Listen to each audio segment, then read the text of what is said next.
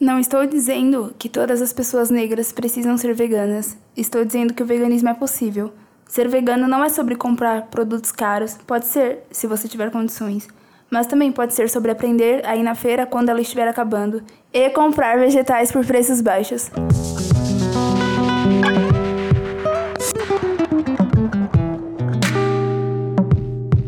Esse episódio conta com o apoio da Rinza, uma marca de calçados veganos muito legal. Eles foram a primeira e até hoje a única fábrica de calçados 100% vegana do mundo. Obrigada, Rimsa, por estar do nosso lado na construção desse mundo mais justo, responsável e amoroso. Vocês estão ouvindo Outras Mamas com Thaís Goldcorn e Bárbara Miranda. E esse é o episódio 64, Veganismo Popular com Luciene Santos, a Sapa Vegana. Ê, uhul! Vou mandar um uhul, porque olha, a gente é. já recebeu reclamações através do saque, que a gente não, não tem mais é. uhul. As pessoas vão pegar, a gente tá dois anos fazendo uhul toda semana, minha gente. Mas tudo bem, teremos uhul sempre que possível. E hoje o uhul foi, foi de verdade, foi com empolgação, porque a gente tá feliz demais com a convidada de hoje. É, essa semana eu vi lá no Twitter que o perfil da Lu no, no Instagram completou 20 mil seguidores. Yeah. Além de mais de 10 mil no Twitter. Então, se você está ouvindo esse podcast e você não acompanha Sapa Vegana no Twitter e no Instagram, eu não sei o que você está fazendo da sua vida, vai lá primeiro. E eu acho que eu conheci primeiro, depois eu abri conta como conheceu. Pelo Twitter uhum. mesmo. Comecei a ver uns, uns. Como é que chama no Twitter, gente? A tia. Fio? Uns... Não, não fio. Alguém que, re... alguém que ah, retweet. Uns... A tia, né? A tia. a tia do Twitter. A tia do Twitter. Uns retweets. E aí falei, olha, que interessante, que legal. Gosto do, do nome. Sapa vegana eu já é legal. Eu comecei a seguir só pelo nome. Sapa. será que é sapo da... Sapa de sapo, de sapatão? Será que é sapa de sapo? De primeira, né? E aí os dois eu amaria, porque, né, sapo é legal, mas sapa é legal demais. Uhum. E, o conteúdo muito massa, uns, umas receitas massa, uns pratos legais e é, principalmente questionamentos, reflexões que batem muito com o que a gente sempre fala aqui, que a gente traz. Mas como a gente tem poucas, né, representantes em destaque aí desse veganismo na internet que a gente vê tanto, falando de um veganismo representando é, tantas outras causas e falando de um veganismo acessível, popular, falando em como fazer um prato com pouca grana, trabalhando, estudando e foge um pouco desse, dessas influencers que estão num lugar muito tranquilo de passar receitinha com é, produtos caros e focando muito no mercado, coisas que a gente sempre fala aqui. Então a gente está muito feliz, muito feliz, estou emocionada mesmo. Lu, muito bem-vinda, muito Seja legal te conhecer. Obrigada, olá. É muito bom a gente, quando a gente extrapola, a gente ama fazer esses encontros presenciais, porque gravar podcast à distância é legal. Mas poder encontrar, é. né, alguém que a gente já conversa ou já admira pela internet é bom demais. Então, se apresenta pra galera, fala um pouquinho de você. Um pouquinho da sua história. Da sua história. Você chegou no Twitter com esses tantos seguidores falando sobre veganismo. Tá bom. Oi, gente. Meu nome é Luciene, eu tenho 25 anos, moro no Jaraguá, na zona oeste de São Paulo. Sou estudante de Direito pelo ProUni e sou estagiária. Aí, como elas disseram, tem um, um Instagram e o um Twitter. Também tem um no Facebook, a página Sapa Vegana. E a minha história... Eita, vocês vão chorar, aquelas... Não, sobre o veganismo... Eu comecei a falar de, de comida mesmo, e daí, como elas mesmas falaram, eu percebi que a gente precisa de mais pessoas falando além da comida no veganismo, né? Além dos pratos bonitos. E agora falando de várias coisas. E isso atraiu muita gente, porque realmente as pessoas sentem essa falta de um veganismo que pense em outras causas. E como é que você virou vegana? Então, há uns dois anos eu acordei, assisti um documentário, um vídeo no Facebook, que eu não vou lembrar o nome agora, e sobre abate de animais. E eu vi aquilo e eu fiquei muito chocada. Aí depois daquele eu vi vários, assim, no mesmo dia, levantei da minha cama e tirei tudo que tinha de origem animal da minha casa. E desde então não como mais nada, e nem uso, enfim. Bem ousada, bem rápida. É, foi bem radical como vocês falam, né? A gente precisa saber que vídeo foi esse pra compartilhar. É. Mágico. Mas na real, eu falo isso brincando, não importa qual vídeo, porque existem muitos desses vídeos que são as imagens uhum. do que acontece mesmo Sim. na indústria, não é nada de muito produzido, muito especial. É, é um vídeo é, do abate. É, eu acho que é o momento em que toca, o né? Momento, exatamente, é. é quando você está aberto naquele momento, realmente. Não, eu não sei você, mas eu fugia desses vídeos. Se começava alguma coisa nesse sentido no Facebook, eu já é, eu já fechava e já não via. Então, quando a gente está aberto e se propõe a ver e saber que aquilo ali não é uma representação ou um caso isolado, aquilo é a prática, né? Aquilo é o que acontece e aquilo está relacionado com aquilo que está no nosso prato. É, não tem como não tocar, né? Pode naquele momento não despertar uma mudança, porque, né, como a gente fala, tem emoção tem várias etapas que às vezes a gente passa até ter uma mudança, que às vezes ela é rápida, às vezes ela é, é mais gradual. Mas foi o seu, acho que foi o seu momento ali de chave que virou. para mim também foi assim, é, mas foi com o Cowspiracy. Também não tive transição, não fui parando aos poucos. E o que, que você acha que para você funcionou essa coisa meio papum assim?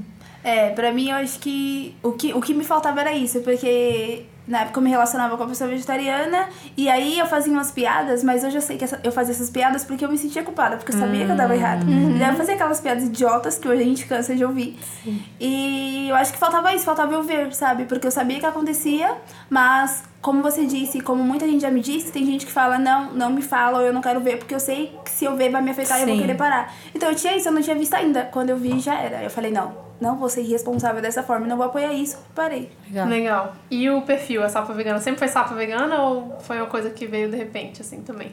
Sempre, sempre foi sapa vegana. Depois, eu acho que uns 5, 6 meses de veganismo. Eu, sempre que eu fazia receita, eu postava na, nas minhas redes pessoais e eu via o retorno da galera. Sempre pedia, ah, me passa receita, mesmo a galera que não era vegana.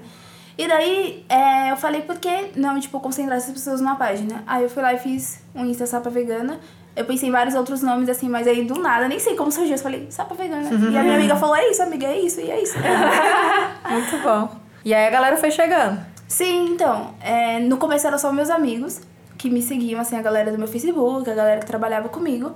E daí eu dei uma entrevista pra um, pra um site, aí uma galera foi aparecendo por causa da entrevista. E depois um amigo foi marcando o outro, tipo, a, muita sapatão me segue, então, tipo, marcava a crush, a crush marcava outra pessoa. E foi crescendo depois de, de eu falar algumas coisas, alguns fios no Twitter também chamou a atenção das pessoas. E aí a página tem crescido aí bastante. Legal. legal. E essa coisa do, do crescimento é muito legal ver, porque, é, como eu falei um pouquinho no começo, a gente, quando se torna vegano, e se você torna, se tornou vegano nessa leva recente de muito desse mundo da internet, onde você vai buscar informação, receita, é, sobre nutrição ou sobre teoria mesmo, a gente vai pra internet. E aí os primeiros canais que a gente encontra, tanto canais de YouTube quanto perfis, Instagram, é, Twitter, tem um padrão, né, da galera que está representando na internet, que é um padrão mulher, maioria, mais branca. branca. muitas vezes com uma pegada fitness, uma coisa de valorização do, da coisa do corpo, tipo, ah, veganismo como cartão de visita, porque se você tornar vegano é pelos animais. Mas, olha o que você ganha de brinde: esse corpo maravilhoso, maravilhoso essa pele, esse cabelo. E, e aí eu, eu sempre falo isso aqui, quando eu me tornei vegana, eu caí muito nisso, muito porque eu vim de uma realidade que, apesar de, para mim também ser uma coisa que eu não tinha acesso, tinha um pouco mais. Então eu me esforçava para conseguir chegar. E coisas, por exemplo, que já estavam bem resolvidas na minha vida, como a questão do, do corpo, da autoestima, começou a ser gatilho de novo para eu falar: porra, mas eu virei vegana não e eu não tô emagrecendo igual essas minas, eu não tô. É, e não só a questão de emagrecer, do tipo assim, uma venda de uma saúde infinita, assim, uma disposição. A voz querer... tá sempre boa. É, pois é. Você vai pro carnaval, sua voz vai continuar boa. E, e aí eu comecei a não conseguir alcançar essas coisas, né? E isso para mim, que sou uma mulher branca, naquele momento eu tava trabalhando, então tinha uma graninha do VR pra, pra comprar os Goldberry, porque eu achava que tinha que comprar. É, Fizilium, tâmaras, e aí eu corri atrás para poder fazer. Então, para mim já foi um choque. Eu imagino se você passou por isso, ou muita gente que deve se identificar com o seu perfil, foi porque passou por esse primeiro choque. Você chegou a, a acompanhar esses perfis e falar: Meu Deus, talvez esse movimento não seja para mim? Então, antes de eu me tornar vegana, essa era a visão que eu tinha. Porque as, quando eu via no Facebook, eu via os negócios real, tipo, bolsa vegana, 400 reais. Meu aluguel. Não tem a menor condição. E aí eu eu sempre reproduzia aquele discurso de que é caro, porque o que eu via era justamente o que você falou. A primeira coisa que a gente tem acesso na internet é essa galera que tem dinheiro falando de coisas veganas, de comidas veganas, de ingredientes caros. Aí quando eu assisti o documentário que eu falei, ok, não vou comer animais, o que eu vou fazer? Porque eu não tenho dinheiro pra tâmaras. E aí eu fui descobrindo grupos, primeiro grupos no Facebook, assim, eu fui pesquisando uhum. de de grupos acessíveis, de receitas acessíveis. E aí eu conheci esse mundo do veganismo acessível. Então, quando eu comecei, já foi por ele. Antes, a minha visão que era de que era caro era um dos motivos para eu não ter começado. Ah, entendi. Você já conhecia esse mundo antes? Porque para mim foi tudo uma surpresa. Eu não. Eu já acompanhava grupos de É, Facebook eu também foi uma acompanhava. Mas eu não conhecia as influencers, eu não tinha esse mundo do Instagram. Acho que tava muito novo o É, Instagram também, né? Também não.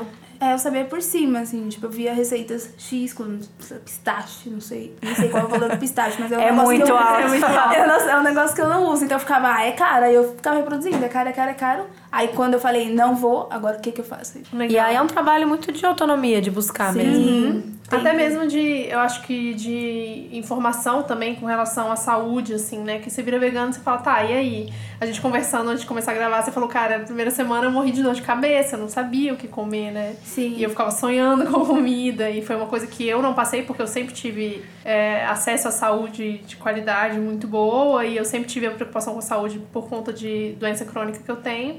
Então, pra mim, isso, eu não tive esse problema de transição, e minha transição foi lenta, né? Demorou uns seis meses até eu virar vegana. Então, mas pra maioria das pessoas é isso, né?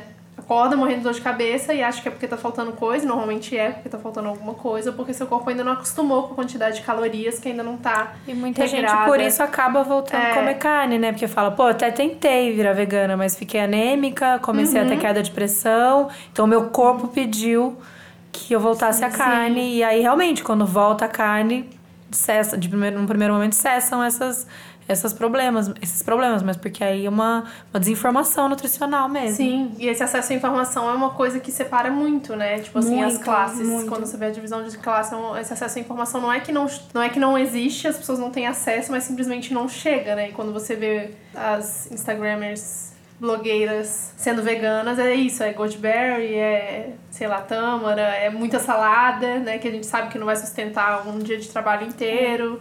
Então, como que você vê essa questão, assim, do acesso à informação, principalmente com relação à nutrição? E como foi pra você? Cara, eu acho que só agora, com o crescimento tão rápido do Sapa Vegana, que eu tô percebendo como é importante você falar e falar voltado para esse público e de uma forma que as pessoas entendam, sabe? Porque realmente, eu tava até faz um tempo que eu tava conversando com uma amiga que eu, eu e ela a gente tem essas conversas há muito tempo, que é o que eu posto no Twitter e no Instagram, é o que eu, eu converso com ela. E eu falei, amiga, eu nunca imaginei que as nossas conversas fosse, fossem ser tão úteis para as pessoas. Por quê? Porque é o que falta, tipo, não é, sei lá, informação, nutrição, quanto de proteína tem em determinada comida. Pô, é bom saber disso, mas a galera não sabe na prática. Aí a, a pessoa ela fala, ok, vou virar vegana. Ela vive comendo batata frita, aí ela vai ficar doente. Aí ela vai voltar a comer carne. E aí ela vai falar que o veganismo deixa as pessoas doentes. Então, é muito importante a informação e é muito importante você falar com as pessoas do jeito que a população entenda. Não adianta você falar desses ingredientes caros ou de ser fitness. Ai, gente, a gente não quer ser fitness, eu quero batata frita. mas eu quero uma batata frita que não explore os animais. Também quero comer bem, compro na feira e tal, mas é isso, não adianta você falar. Algumas pessoas até me cobram de, ah, mas você não come coisas orgânicas. Não é a minha realidade, entendeu? E eu não vou falar pras pessoas. Eu já falo pras pessoas de quebrada, pretas, LGBTs, que ela- pra se tornarem veganas, eu falar, ah, então você vai comer orgânico e alface? Gente, não vai rolar, entendeu? Então é isso. O que falta é o que cabe na realidade das pessoas e o que elas queiram, porque, é, tipo, essas coisas saudáveis demais a gente não vai querer. A gente vai querer algo que é bom pra saúde, mas não esses negócios que a gente nem sabe o nome. É, acho que tem uma coisa muito que a gente tem que se preocupar com a coisa do discurso, a gente vem falando muito aqui sobre é, uma alimentação justa, saudável, mas não tem como realmente a gente ter um discurso que a gente veio construindo esse, esse fetiche ou essa, esse desejo mesmo num alimento é, industrializado, ou mais gorduroso, né? E aí como é que a gente chega para as pessoas e fala, não, mas é precisa comer fruta, folha, grãos. Eu acho Tudo que orgânico, tudo ainda, orgânico. E tem que juntar porque tem os micronutrientes, os macro. Então a gente tem que ter essa compreensão e é muito difícil. Eu tô dizendo assim, a gente tem que ter como tarefa para todas nós, assim. Sim. Porque a gente que trabalha com, com internet, às vezes eu falo, pô, eu acho que o nosso público ele é bem infelizmente, né? Ele é bem homogêneo, assim. A gente tem um público 90% mulher, é, aposto, não tem esses dados, mas que muitos por cento disso é branca Uhum. e muito concentrado aqui em São Paulo, Rio, Brasília e Curitiba. Brasília e Curitiba, assim. Então a gente está falando com um- um- uma parcela da população muito específica. Mas a gente não quer que fique aqui, né? A gente fala com vocês e a gente continua, a gente, né? O nosso trabalho não é só aqui em Outras Mamas, a gente fala com as pessoas por aí, nosso ativismo ele tenta chegar a mais pessoas, mas é isso que a gente quer como movimento, não é? Chegar a mais pessoas, não quer ficar falando entre a gente. Então, como a gente vai dizer, né? Qual é, é, qual é a dose de dizer do tipo, não, beleza, o importante é veganismo, mas o importante também é da onde vem o alimento, é conhecer a agricultura, mas como colocar isso na realidade, nas realidades diversas das pessoas? Acho que esse é o maior desafio hoje, é é, misturar, é conseguir colocar na prática aquilo que a gente já sabe o que é bom na teoria, né? Um caminho possível dentro desse sistema, o que seriam as alternativas. Como colocar isso para as pessoas? É, um- é um baita desafio. Mas acho que é isso, tem que ouvir muito, né? Ouvir primeiro. O que, que você curte comer? O que, que você consegue comer? Você consegue acrescentar uma fruta a mais no seu dia por dia? Você consegue experimentar um legume que você nunca comeu na sua vida uma vez por semana? E é Acho muito que o que você faz com o seu Instagram e seu Twitter, né? Sim, então. Eu, o veganismo, pra mim, ele foi como a minha transição capilar, por exemplo. Eu comecei por causa do cabelo e aí eu aprendi né, muitas coisas sobre racismo e tive uma consciência muito grande com isso. E é isso, tipo, eu mostro pras pessoas a receita, ah, você não come berinjela, mas você já comeu empanada. Ah, mas você não come lentilha, mas você já comeu almôndega. E a partir disso, ela me segue por causa da receita de lentilha e ela começa a ver eu falando de, da exploração de animais, da exploração de pessoas. Então, a gente, a gente atrai as pessoas, assim, mostrando a realidade pra elas, né? Mostrando. chamando a atenção delas por um ponto, porque, tipo, a salada não vai chamar atenção, mas aí, sei lá, o grão-melete vai chamar atenção, e a partir daí você começa a falar de outras coisas. Então é tudo gradual, né? Ela tem que entender a importância de uma alimentação saudável, mas se você começar do radical, entre aspas, ela não vai se interessar. Não, não adere. Não, Não, adere, tem adesão. Exatamente, nem eu iria. né? Não, mas é exatamente isso, pensando até nos nossos processos. Sim. Pra mim, eu comecei primeiro um veganismo que imitava carne, né? Imitava o que eu já comia. Então, eu comecei a, a tentar buscar parecidos com tudo. Então, a lasanha é com soja. é, tentei achar um queijo, fiz mil receitas, até desisti de vez, porque queijo de tremoço, queijo de batata, queijo de mandioca, todos eu tentei. E até comer tofu e falar, pô, tofu é massa. No começo eu detestava. Ou então não ter substituto e falar, não, disso eu não preciso mesmo. E o prato, a configuração do prato não precisa parecer mais aquela configuração que eu estava acostumada. Que era o arroz branco, o feijão carioca, uma carne e uma salada. E hoje o prato é uma mistureba louca. Às vezes é E só às um... vezes é só arroz, feijão e Às vezes é só um arroz. Eu gosto, eu tô na fase, pane- uma panela só. Ai, arroz com é tudão, Ai, assim, que sabe? delícia. Aquele arroz, aí vai um tofu mexido, o próprio feijão, aí tá com os restos de tudo que tem, uma cenoura, um negócio. Pra mim, esse é o prato favorito e, e prático no momento. Então, o prato ele não precisa mais parecer aquilo que a gente conhecia. Mas isso foi um processo de quatro anos pra mim. E hoje eu experimento coisas diversas, assim. Eu, gente, eu comi cogumelo cru, graças a Nanda Curi. Sabe? Nunca na minha vida. E aí, se eu ainda chegar. não- ainda não cheguei nesse ponto. Não, mas eu experimentei. Não é que eu como um aqui assistindo Netflix comendo um cogumelo cru. Mas se eu falasse pra Thaís, de quatro anos atrás, ó, você quer se tornar vegana? Quero. Então você vai comer esse negócio cru, você vai comer berinjela que eu odiava, você vai comer não sei o quê. Eu ia surtar. Eu ia surtar. Então muita salada, que eu não sou a pessoa da salada. Então eu acho que esse é um caminho. Se uma pessoa já é mais saudável, já gosta mais de salada, a Babi sempre gostou de salada. Então dá pra ter esse tipo de conversa. Então acho que é entender as realidades. E aí a gente tá falando muito de gosto e gosto, a gente já falou aqui mil vezes, que gosto é construção também, né? Mas tem uma questão além do gosto, que aí eu queria conversar com você. Como falar para as pessoas, porque assim, muito do veganismo vai dessa coisa da autonomia do tipo, ah, não precisa você comprar um, um hambúrguer vegano. Faz pode você fazer o seu hamburguinho. Mas como ter essa conversa dentro desse sistema que a gente vive, que suga as nossos, nossas horas e a nossa energia vital? E, tipo, como ter tempo para entender isso como um cuidado e trabalha, transporte, chega em casa, ah, faz o seu próprio hambúrguer de lentilha que você deixou de molho. Eu ouço muito isso, tipo, não, eu só quero pegar uma caixinha da sadia, da perdigão, de não sei o quê, e comer. E como retomar essa coisa do, do, do que é o tempo pra cozinhar, sabendo que o sistema não dá esse tempo pra gente? assim? Então, é. Tipo, responda isso, a resposta, a resposta do, É, a resposta do capitalismo. Não, estratégias, Eu né? A acho resposta que não assim, tem. É, fala como que é a sua rotina, né, com relação a isso. Como que você chegou a cozinhar? Você já cozinhava antes, não cozinhava antes? Porque é isso, às vezes a gente fica... Cozinha tudo de domingo É. congela. A gente cozinha- tava conversando antes de gravar sobre o processo de fazer tofu e fazer queijo de amendoim que você faz, né? E, tipo, se você esquecer de deixar de molho, já era, já atrasou, sabe? Aí vai ficar sem a comida, como que faz? Como que é pra você essa questão? Então, há um tempo atrás, eu tenho até uma postagem, postagem no Insta que eu fazia, por exemplo, marmitas da semana. Eu fazia no sábado. E ficava, durava a semana inteira. Só que, gente, eu não sou uma pessoa muito organizada. Assim, agora que eu tô entrando na linha, mas eu não sou. Então, o que eu tenho feito é deixar o grão de molho quando eu não esqueça. Você coloca o despertador, aí você coloca um lembrete, você coloca, pede pra alguém te avisar. Eu tenho um grupo no Facebook que só tem eu, aí eu coloco no título, assim, fazer tal coisa. eu Sim, assim, não, essa é novidade. ou sei lá, se você faz um grupo no Facebook, não, no WhatsApp. Ah, tá. Facebook. É, aí eu tenho um grupo no WhatsApp, eu deixo ele no topo, deixo fixo assim, aí quando eu quero lembrar de alguma coisa, eu deixo bem Você manda. Porque quando Ah, eu entrar, você mesmo. eu vou ver lá. Não, Entendi. Boa, ó, ó a dica, anotem.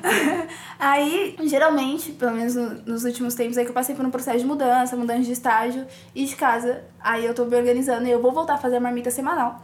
Mas até lá, tipo, eu acordo um pouco mais cedo, aí eu faço, faço comida, às vezes eu deixei à noite, quando eu lembrei o grão de molho, refogo algumas coisas, algumas, algumas folhas. E arroz e feijão, gente. Mais comum pra mim comer assim é arroz e feijão. Essas receitas diferentes que eu posto no meu Insta é tipo de final de Final semana, de semana. dias aleatórios, assim. Eu não como aquilo todo dia. Porque demanda um tempo. E aí eu estudo, eu trabalho, eu passo tipo mais de 5 horas no transporte público, então, por dia. Então, eu não tenho todo esse tempo. Realmente demanda um tempo, mas demanda menos tempo do que as pessoas acham. Porque as pessoas acham que a gente fica 24 horas na cozinha. Sim. E não é bem assim. Tipo, tem receita que vai demorar, tipo, é mais elaborada, por exemplo, essas, tipo, tofu, queijo amendoim. Mas na prática, você vai fazer arroz, feijão que você já fazia. Você vai refogar umas folhas que se você não fazia mesmo comendo carne, era importante Né? fazer. Deveria fazer. Deveria fazer, fritar uma batata e é isso, sabe? Sim. Pra- basicamente é isso. A gente vai criando uns macetes e umas É. estratégias pra ser mais rápido, né? No Sim. começo eu era bem lenta, eu passava, eu também fazia isso das marmitas da semana, eu, eu, eu trabalhava até de sábado, então eu tinha o domingo e eu passava o domingo inteiro cozinhando, porque eu fazia umas receitas longas dessas de acompanhar no YouTube, aí botava no forno, aí demora lasanha, quibe, coisas Fazer muito mais nada, né? Só cozinhava e Só trabalhava. cozinhava e terminava o domingo podre. E hoje em dia tenho mais tempo livre, mas eu sou muito mais rápida pra cozinhar, já percebi isso. E aí não preciso de coisa tão elaborada. É isso, é o arroz, o feijão. E a, essa coisa de fazer tudo numa panela só facilita pra não ter tanta louça. E o importante, gente, taca nutriente misturado em alguma coisa, pra não ser um, um terceiro elemento, um quarto elemento. Então, maravilhosa da Cris Maimone, gravou o episódio com a gente Nutri. Eu tô é, passando com ela, né, de consulta. Maravilhosa, aliás, indico. É, e ela deu uma dica assim, por exemplo, eu faço feijão, no feijão eu já pico é, abóbora, uns talos de brócolis, ataca tudo no feijão. Quando cozinhar já vai tudo. Quê? Ali já vai ter mais nutriente do que só o arroz feijão. É o arroz feijão, só que o feijão dela já tá tão turbinado que, bastou. Joga uma farofa em cima, perfeito, perfeito, mais é nada. igual você faz da panela só, eu sou a do rainha do forno, né? Eu jogo Ah, tudo no também forno, é bom. até começar a dar uma torradinha. Sim, e sim. ó, vira. Você pode comer os legumes no forno, assim, aí depois que sobrar, você bate, faz sopa. Já tá tudo no ponto pra bater, entendeu? Bate É. com feijão. Às vezes, juro, gente, sobe os legumes no forno e feijão, bate tudo no liquidificador, virou uma sopinha. Com um pedacinho Ó, de pão, só. tá tudo certo. A gente vira um bicho criativo. Vira, né? vira um Sim. bicho criativo. Sim. Então acho que é isso, assim, não tem a solução. A solução seria um outro modo da gente viver, um outro sistema em que não fosse uma coisa extremamente cansativa e pesada, a gente ter que ir pra cozinha fazer o nosso próprio alimento, Aham. né? Deveria ser a nossa, nossa prioridade, o nosso dia devia estar sendo construído em cima disso, em cima das nossas necessidades. Então, o que, que é o básico pra gente? É o dormir, é o se Comer. alimentar, é o se relacionar. O que mais, gente? É, bah, acabou, né? Não, trabalhar, é resto- impo- trabalhar é importante. não, eu tô dizendo né? assim, o, o corpinho, assim. Ah, sim, Corpinho. sim, é. O corpinho precisa disso. E aí, só que aí o sistema massacra de uma forma que essas necessidades do corpo viram, eu não tenho tempo pra isso. A coisa da, da produção é tão longa que a gente não tem o tempo de fazer as pausas pro lanchinho da tarde. Que, ah, o que, que você come, assim, à tarde? Fora as refeições grandes, você come fruta, você, você faz coisas Não, Porque eu como o dia inteiro. Eu como à tarde. Eu sinto é, muita fome à tarde. Nossa, sim. Então, é porque assim, a minha marmita, ela é um pouco grande. Aí eu geralmente o que eu faço? Eu como ela na hora do almoço, no estágio, e depois quando eu tô indo pra faculdade, sim, eu como no ônibus, porque eu Ah, tenho tempo. tá. então eu tô sempre lá no segundo ônibus, dá pra sentar e eu como. Ou às vezes, tipo, eu faço um bolo, ou eu faço o pão de queijo vegano e deixo congelado. Aí você assa de manhã enquanto você tá tomando banho, aí você coloca no coisa e come à tarde. Eu faço cuscuz, essas coisas assim, nada muito elaborado. Uhum. Sim. Também não fico comprando coxinha de jaca na rua porque eu tenho dinheiro. Então, porque coxinha de jaca é caro, É né? caro, exatamente. Então, geralmente, eu como a minha marmita, tipo, duas vezes, assim. Mas é porque eu gosto mesmo, gente. Sim. Arroz Ah, e feijão, é. pra mim, é sempre perfeito, então. A gente falou já disso aqui, como Já. tem essa coisa do, do pudor de comida de café da manhã, comida de almoço, comida de lanche, comida de, de janta. E não pode Mas que- repetir, né? É, mas que não precisa ser, né? Você pode comer um arroz e feijão de manhã se você tá afim, ou você pode comer. É. Se é o final de mês, não tem dinheiro pro pão, tudo bem. Como arroz e feijão. Sempre bom, dias. gente. Eu, como- eu comeria arroz e feijão o dia inteiro. Cuscuz, bom. mandioca também, qualquer hora do dia.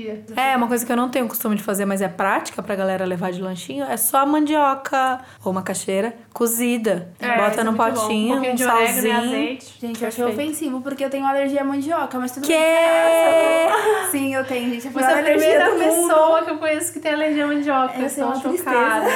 É, eu tenho, mas assim, façam porque realmente dizem que é muito bom. Meu Não, sonho mas você é faz poder batata, comer. batata doce. Sim, batata, É igual, é. é equivalente, equivalente. É igual. É, É, não, eu, é, A gente tá, tá tentando ser legal com você. é, não sou legal, mas é porque a Thaís é time batata, eu sou time Eu sou. mandioca. Ai, eu amo batata também, meu Deus. Não, eu amo mandioca, é um time difícil de escolher. assim. Tem essa discussão, mas é que a batata, eu não sei explicar a relação com a batata, é uma coisa.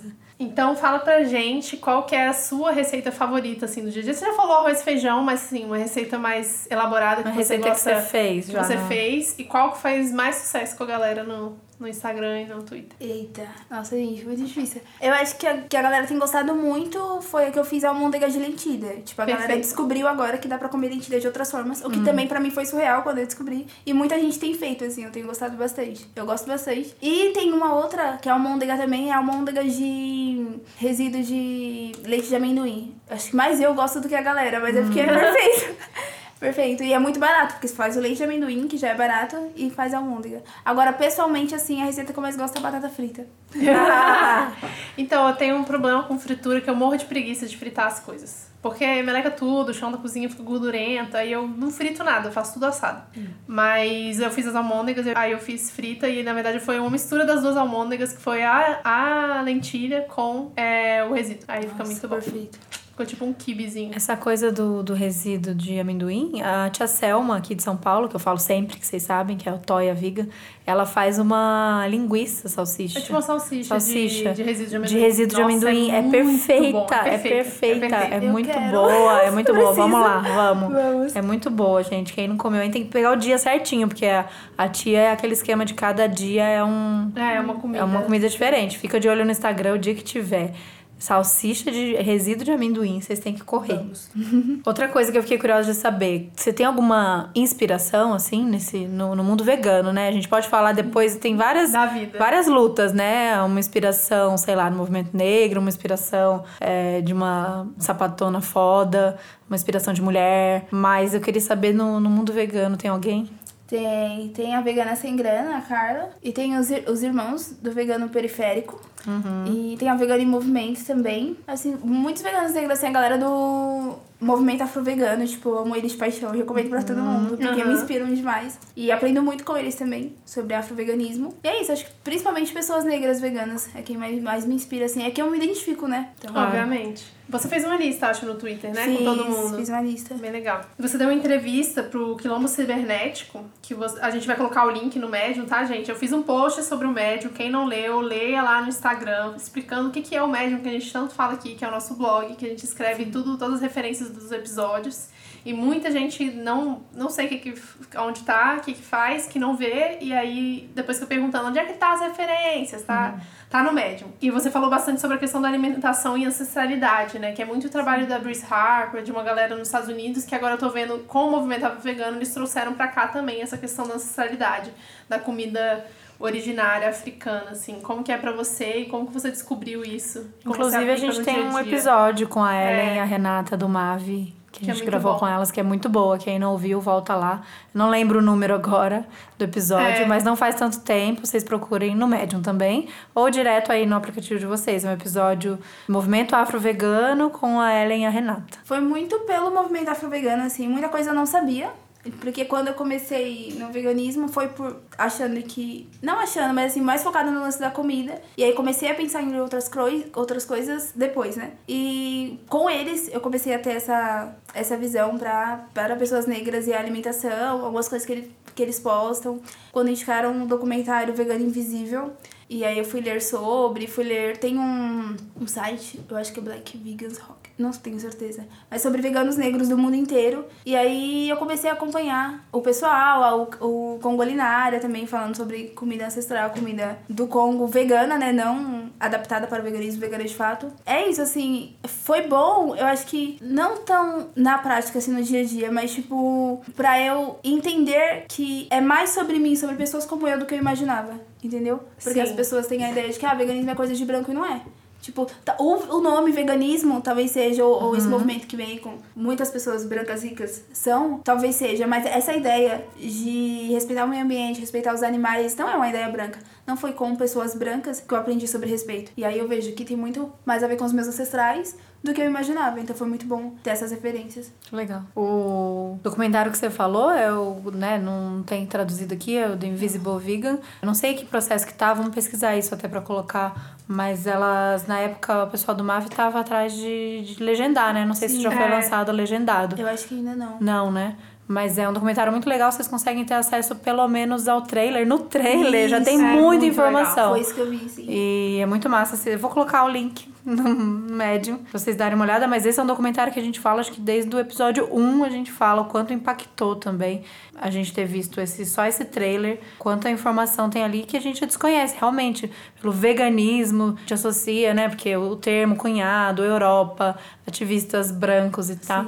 É, mas é realmente essa ideia, né? Por que, que a gente associa essa ideia, uma ideia de se alimentar de alimentos que vêm da terra? Quem será que eram as pessoas, pensando em Brasil, quem eram as pessoas que, que mais cuidaram da terra? Quem eram as pessoas que se alimentavam com alimentos que vinham da terra? Os povos originários daqui, os indígenas. Então, é, a gente também fazer esse movimento para trás e entender como um conceito mesmo, como uma ideia de, de o que é o veganismo pra gente, é muito mais abrangente do que só esse nome veganismo que surgiu na Europa tão depois. Sim, é muito legal. E hoje mesmo, antes de gravar com você, eu tava ouvindo um podcast de fora que chama The Vegan Vanguard, que são duas mulheres, uma canadense e a outra, se não me engano, é francesa, que elas falam sobre antiopressão, toda essa conexão. E pra mim foi muito legal achar isso, mesmo elas sendo brancas. é, pessoas de países extremamente capitalistas e que estão muito inseridos no sistema, muito mais que a gente, talvez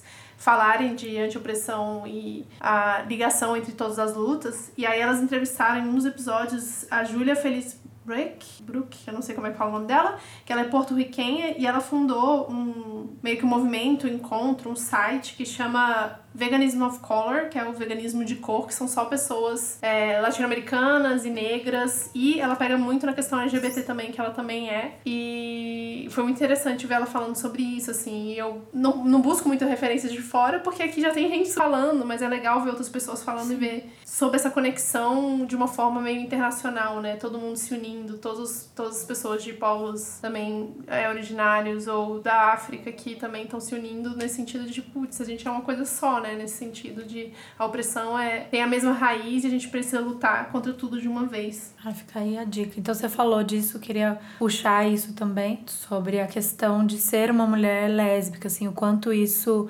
mistura no, no seu posicionamento, não tem como, né, dissociar seu posicionamento na internet, o quanto isso trouxe se você sentiu que essa luta que você, né, que, que surgiu depois, que foi o veganismo para você, se isso foi uma, uma somatória já na sua, é, não sei se era uma militância ou só o fato, né, o, o ser uma mulher negra e lésbica, se o veganismo se somou ou se foi mais uma, divisão, assim, uma coisa diferente num outro lugar, ou se você sentiu que isso se uniu a, a pautas que você já tinha, lutas que você já carregava com você. Como foi esse processo para você? Então, o veganismo, ele me ajudou, acho que a me posicionar muito. Assim, eu ainda sou uma pessoa muito tímida, enfim, mas eu, ele me ajudou a me posicionar, porque aí eu, enquanto mulher lésbica, eu digo para as pessoas, mesmo sem dizer nada, que eu não aceito determinadas coisas que me impõem. E daí o veganismo me ajudou nisso, sabe? De, de saber me impor. Então eu escolho a roupa que eu vou vestir, eu, es eu escolho, entre aspas, com que eu vou me relacionar, no sentido de, de gostar, né? De opção. E eu escolho o que eu vou comer. E, tipo, isso eu sinto que acaba sendo uma afronta maior para as pessoas, né? Tipo, além de você ser sapatão, além de você ser, você é vegana. Então, tipo, você quer escolher o que você comer, você quer comer, enfim. Mas eu acho que a questão, assim, que eu vejo de, que mais me chocou, eu acho, é perceber, a, como sapa vegana, como mais uma vez é as pessoas que se dizem veganas elas não questionam sobre outras opressões por uhum. exemplo no dia que eu falei sobre visibilidade lésbica que foi o ano passado no Sapa Vegana foi um dos dias que eu mais perdi seguidores, assim. Fora Sim. esse, foi quando eu falei de racismo. E tipo, cara, você tá dizendo que você é de um movimento que é contra as opressões e você vai parar de me seguir. Parou de me seguir assim, dane-se, foda-se. Mas assim, olha o que isso significa. Uhum. O tanto de uhum. pessoas que pararam de me seguir porque eu sou lésbica. Então, peraí. Tudo bem ser vegana, mas ser vegana, porém, depende. Ser vegana. Mas tá, ah, eles achavam que sapo era por... Era de sapo. De sapo. mas ainda Gente, sinto informar, não é de sapo. Muito bonitos os sapos, mas não é. E eu acho que me ajudou, essas duas lutas, me ajudaram a perceber como não adianta falar de uma coisa só. Como a gente precisa falar em todos os ambientes de todas as lutas sabe? Porque as pessoas, elas se dizem coisas e elas dizem que apoiam coisas, mas há limites, assim, até não sair da zona de conforto delas. Acho que é mais isso, assim, na prática do dia a dia, é, é isso, de perceber que eu preciso me posicionar não só como vegana, mas como mulher lésbica também, para as pessoas veganas entenderem que elas precisam abrir o espaço para outras pessoas. É, é, é chocante pra gente, assim, quando tá cada vez mais inserida num movimento que a gente fala tanto em ser é, anti-opressão opressões e exploração e violência, pensar que, que existe muito ainda um veganismo que não é antirracista, um, um, veganismo que pensa somente como se fosse possível isolar a luta pela libertação animal, isolar do resto do que acontece na nossa sociedade, assim, e como se fosse possível, né, mesmo se essas pessoas que se dizem é, só pelos animais, se fosse possível conseguir a libertação animal em cima de outras opressões, assim. Então, é, é bem chocante que ainda existe, exista isso, mas na real não é chocante, né? Na real é só... É, então... Calma, calma, calma. É... Quem é nosso presidente agora? É... Não, é não, mas eu, eu penso chocante assim, porque eu já penso o veganismo, né, dessa maneira, como a pessoa entendeu uma forma de opressão, ela entendeu violência, ela entendeu. Mas não é chocante, porque a gente tem dado Dolabella, não é chocante, não entendeu? Tem uhum. várias. E, e as próprias comparações, a gente já falou isso aqui algumas vezes, é, que veganos fazem, então tem muita coisa deslocada mesmo. Mas é chocante pro veganismo que a gente acredita, Sim. né? É chocante porque a gente pensa é, de uma sociedade, o que a gente pensa nessa harmonia e liberdade para todas e todos mesmo, assim, né? Não para uma parcela. Então, é muito massa que tenha cada vez mais pessoas é, falando desse veganismo. A gente fica especialmente muito feliz. A gente tem esse espaço aqui nesse podcast. A gente acredita mesmo que a gente tem que ocupar. Gente, a gente fala de fazer um trabalho na rua, de fazer um trabalho no dia a dia, que é mega importante, mas assim, a internet tá muito aí para as pessoas, é muitas vezes o primeiro contato. Então, Twitter, podcast, YouTube, Instagram, criem, criem, nunca é demais. A gente uhum. ouve sempre alguém falando: ai, mas eu sou tímido. Eu acho muito massa você falar que você é tímido tímido e você tá fazendo as coisas, entendeu? Sim. Mas é isso, com timidez tem, ou com insegurança. Tem duas pessoas tímidas ou três pessoas tímidas, ah, né? É, depende. É, com insegurança, achando que não vai ser relevante, porque a gente acha, nossa, já tem tanta gente falando, se o seu veganismo ou se o que você fala é, é um veganismo ou é uma causa que é, realmente luta contra a violência e contra qualquer forma de destruição, exploração, tem espaço para você falar sim. Então a gente é super incentiva que, que todo mundo coloque a boca aí, porque a gente precisa. Essa sensação que a gente falou lá no começo, ah, quando eu virei vegana e entrei na internet, eu vi um movimento que não me representava, a gente precisa virar isso, sim. entendeu? Sim. Então precisa, vamos transformar num movimento, um movimento, que né? quando uma pessoa chegue no, na internet, procure por veganismo ou é, veja as primeiras referências, a referência seja a Lu, a referência seja os meninos do vegano periférico, essas sejam as referências, sabe? E não outras. Então é isso. Então a gente tá falando em coloquem suas vozes, coloquem suas coisas, tem novidade. Então, além de Twitter e Instagram e Facebook. Onde mais ouviremos Sapa Vegana? olha a pressão, olha a pressão. Olha essa, pressão, é, sem tá pressão. rolando aqui, né? então, eu e a Vegana Sem Grana, a Carla, a gente tá... Estamos nos organizando para é, criar, lançar um, um podcast. Mas é porque a vida tá corrida, gente. Vai acontecer, tá bom? Só esperar um pouquinho que vai dar certo. Aí logo, logo a gente divulga aí. Legal. Eu vou ficar muito feliz é, que essa podosfera. Outro lugar que a gente que precisa ocupar e que precisa estar mais diverso é a Podosfera. Então Com vem, certeza. a gente ama, recebe mulheres podcasters. Você já tá no grupo, né? Estou. Coloquei. Ah, é? Ah, mandei que legal, que legal.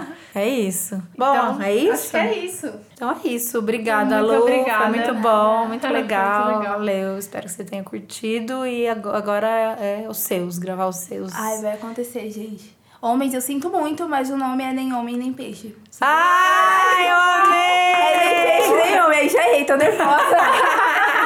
Independente da ordem, nem peixe, nem homem. Muito Eu amei. bom, muito bom, muito Bom, legal. maravilhosas. Valeu, gente. Até Valeu. semana que vem. Semana que vem. Tchau, tchau.